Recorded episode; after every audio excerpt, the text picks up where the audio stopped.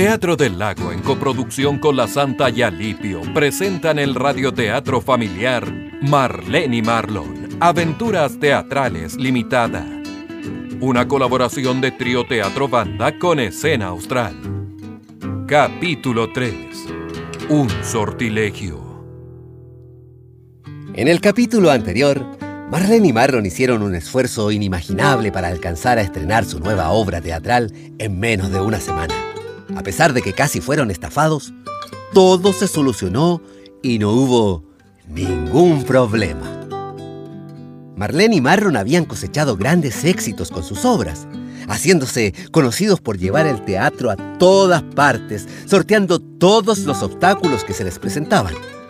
Pero lo que les ocurrió en el desierto de Atacama, nunca se lo hubieran esperado.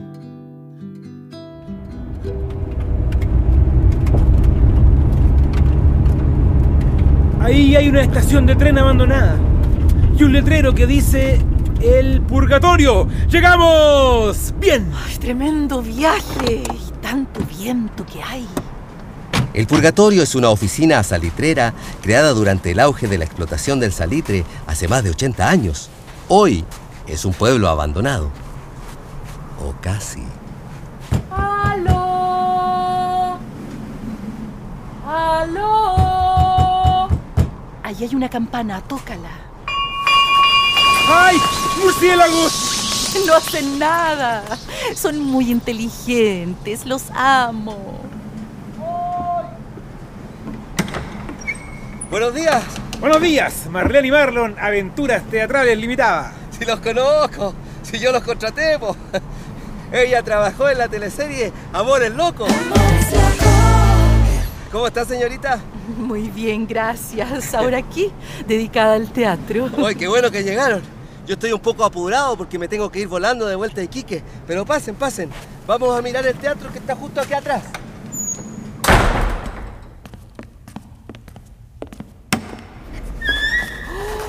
¡Qué lindo teatro!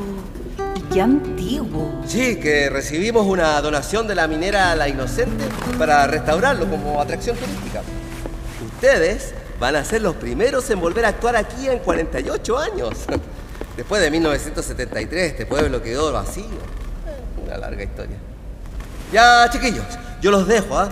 Yo tengo que bajar a Iquique a buscar a los turistas que van a venir a la función de la noche. Ah, el teatro cruje con el viento, no se asusten, ¿ya? Yo vuelvo como a las 6 de la tarde. Ahí les traigo el catering. Sí, sí, sí, el catering es importante. Cualquier cosa me llaman al celular. Ah, chicos, por aquí no hay señal de internet. Toda la tarde Marlene y Marlon estuvieron instalando la escenografía y las luces. Afuera, el viento crecía paulatinamente. Listo. Marlon, ¿te parece que vayas a preparar el camarín mientras yo repaso un poco las canciones? Sí, claro. ¿Barres tú el escenario? ¿No lo hacen ellos? Marlene, ese tipo de cosas las podemos hacer nosotros mismos. Barrer, limpiar. Tienes razón. No puedo olvidarte, pero tampoco puedo estar contigo. Ya no eres de este mundo. ¡Nunca se barre el escenario hacia las butacas! ¡Es de mala suerte! ¡Es al revés! Si no, es como arrojar mugre al respetable público. ¿Usted quién es? No se asuste, yo soy. Soy de por aquí. Nos dijeron que aquí no había nadie. Ay, que siempre se olvidan de nosotros. Yo ayudo al teatro. ¿No que este teatro ha estado cerrado por 48 años? Y Eso que... dicen porque no saben. Se hacen muchas cosas aquí y no se dan ni cuenta. No quieren este pueblo. Solo ahora porque creen que pueden ganar plata con el turismo cultural. Ah, bueno. ¿Y, y cuál es su nombre? Tiempo. Tiempo. Sí, así me dicen. Es un apodo. Mucho gusto, don Tiempo. Yo me llamo Marlene. Ay, como Marlene Dietrich, mi actriz favorita. Déjeme barrer a mí mientras usted repasa su canto. Claro, tome. Veo que no está en tramoyas, ¿eh? No es necesario. En esta compañía nos toca hacer de todo. Es nuestro oficio. Uf, En mis tiempos éramos muchos en este teatro. Éramos una compañía grande y maravillosa. Aquí se presentó la Bohème de Puccini. Víctor Jara anduvo por aquí también con la obra La Remolienda. Víctor Jara, soy su fan. Ay, era un gran director. Después se puso a cantar. Ya, ensaye nomás mientras yo barro. Pero, eh, ¿sabe una cosa? Cante con más emoción. Sienta lo que está cantando. Muy bien, gracias. Mucho tiempo me esperaste y cuando al fin me decidí, ya fue demasiado tarde.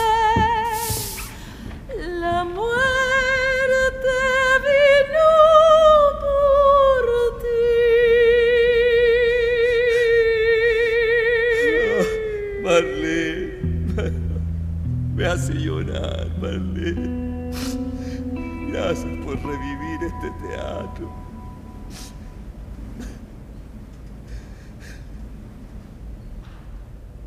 Mientras esto sucedía en el escenario, en los camarines Marlon planchaba los vestuarios mientras también repasaba algunos textos de la obra. Te amo. Y dichoso volvería a la vida por ti. Pero solo puedo visitarte en sueños para poder... Eh, ay, ¿cómo era?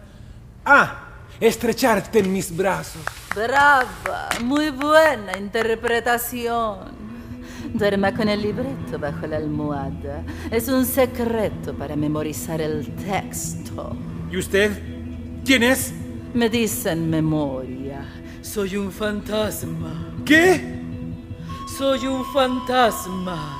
Así comienza la obra, el fantasma de la ópera. Es la obra que presentan hoy, ¿no? Ah, sí. Bueno, es una adaptación. ¿De dónde es usted? De por aquí cerca. Yo ayudo en el teatro. Nos dijeron que aquí no había nadie. Siempre se olvidan de nosotros. ¿Qué hace un hombre planchando un vestuario y el de una actriz más encima? Bueno, en el teatro hay que hacer de todo. ¡Ay! ¡Me quemé! Déjeme a mí. Páseme la plancha, por favor. Claro. Tome. Los actores deben concentrarse en lo suyo. Para eso están los otros oficios. Yo soy sastre teatral y consueta. ¿Qué es eso? Consueta, ¿cómo no sabe lo que consueta? Somos lo que le decimos el texto a los actores cuando se les olvida. Oiga, ¿y este viento es normal por aquí? Hoy está más fuerte que nunca. Es un día especial. El viento está lleno de memoria. Muchas gracias por traer el teatro de nuevo al purgatorio. No, por favor, si para eso estamos. Se supone... ¡Marlon! ¡Marlon, ven! Está llegando el público y vienen vestidos de época. ¡Voy! Eh, con permiso, voy y vuelvo. Vaya tranquilo. Lo que más tengo es tiempo. Vestidos de época.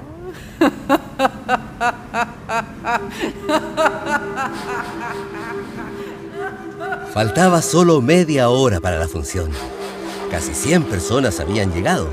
También habían llegado vendedores de algodón de dulce y manzanas confitadas. Hasta un organillero. Músicos de orquesta llegaban con sus instrumentos y comenzaban a afinar.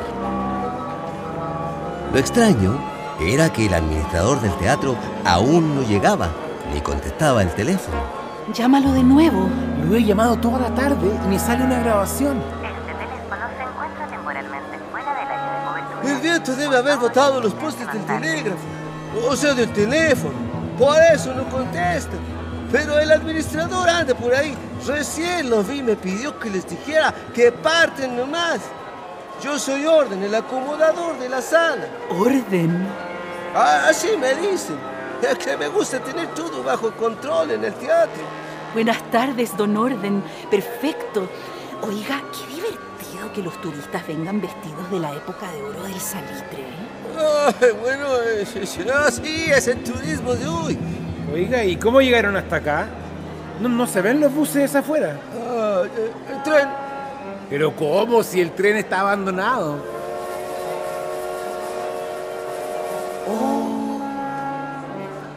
¿Lo ven? ¿Eh? Ya, vayan a prepararse al camarín. Nosotros nos encargamos de todo. Oigan, chicos. Gracias por revivir este teatro. Para, Para eso, eso estamos. Las butacas estaban atiborradas de gente. La orquesta tocaba valses y mazurcas. El viento cesó repentinamente y comenzó la función. El público escuchaba atento. Cuando Marlon estaba en su monólogo y llegó a esa parte que le costaba recordar, apareció Memoria en la glorieta del escenario para soplarle el texto. Estrecharte en mis brazos. Ah.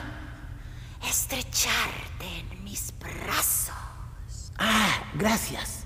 Estrecharte en mis brazos. Y cuando Marlon tocó los primeros acordes en la guitarra para acompañar el aria de Marlene, la orquesta comenzó a acompañarlos como si conocieran la música.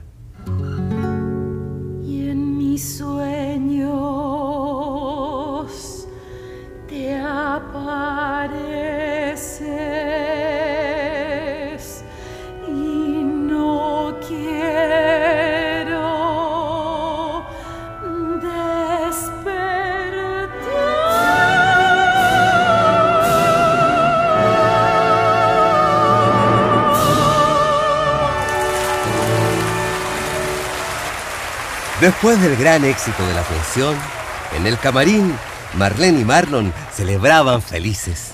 Estuvo increíble. Jamás pensé que viviría algo así. Una función de teatro como a la antigua, con orquesta. Sí, con gente vestida de época, como una ópera. ¡Mua! Te amo. Yo también. Permiso. ¿Se puede? ¿Cómo están? Señor administrador, ¿qué le pasó? No lo vimos llegar. ¿Dónde estaba? Uh, no me digan nada. Estuve tratando de llamarlos toda la tarde, pero el viento botó unas antenas y quedamos incomunicados. Los turistas tampoco pudieron llegar hoy. Pero no se preocupen, los vamos a llevar a un hotel en Iquique esta noche y mañana hacemos la función. Si es que ustedes pueden, claro. Hoy veo que han estado ensayando mucho, ¿eh? Están muy transpirados. Pero... Bueno, si no pueden, no hay problema. Les vamos a pagar igual como si hubieran hecho la función. No es culpa de ustedes. Pero sí hicimos la función. Entonces, ¿quiénes eran las personas que estaban en el teatro? ¿Qué dices, Marlon? Con razón les va tan bien. Eres muy buen actor. Pareces asustado de verdad. Bueno, ¿pueden actuar mañana sí o no? No. Sí. No. Sí. O sea, de poder podemos, pero es que... Pues entonces no se diga más. Ya, terminen de cambiarse ropa y yo los espero afuera para que bajemos juntos a Iquique. Marlene. Marlon. Al pasar por el escenario, Marlene y Marlon vieron que todo estaba igual que cuando llegaron al mediodía, vacío, solitario y polvoriento. Afuera, el viento había terminado, se había nublado y una fina lluvia mojaba la tierra. Nunca más hablaron de lo ocurrido en el purgatorio. Sin embargo, algunas veces. Marlene, ¿recuerdas el aria que cantaste esa vez? Imposible olvidarme. El teatro es un sortilegio. El recuerdo de aquel pueblo que revivió gracias al teatro sería uno de sus secretos más preciados. Ahora su oficio aventurero se vería seriamente golpeado por una inesperada emergencia.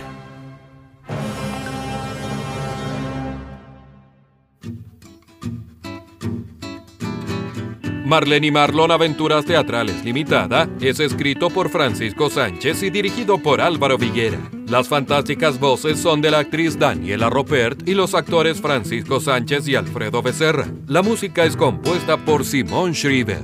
La postproducción de audio y el diseño sonoro son de Braulio Martínez y Juan José Baeza. Y la producción es de Carolina González y Antonia Santamaría. Escena Austral es una coproducción de La Santa, Alipio y Teatro del Lago. Colabora Fundación Mustakis y Trío Teatro Banda. Este radioteatro ha sido registrado remotamente debido al COVID-19 en el mes de abril del año 2021.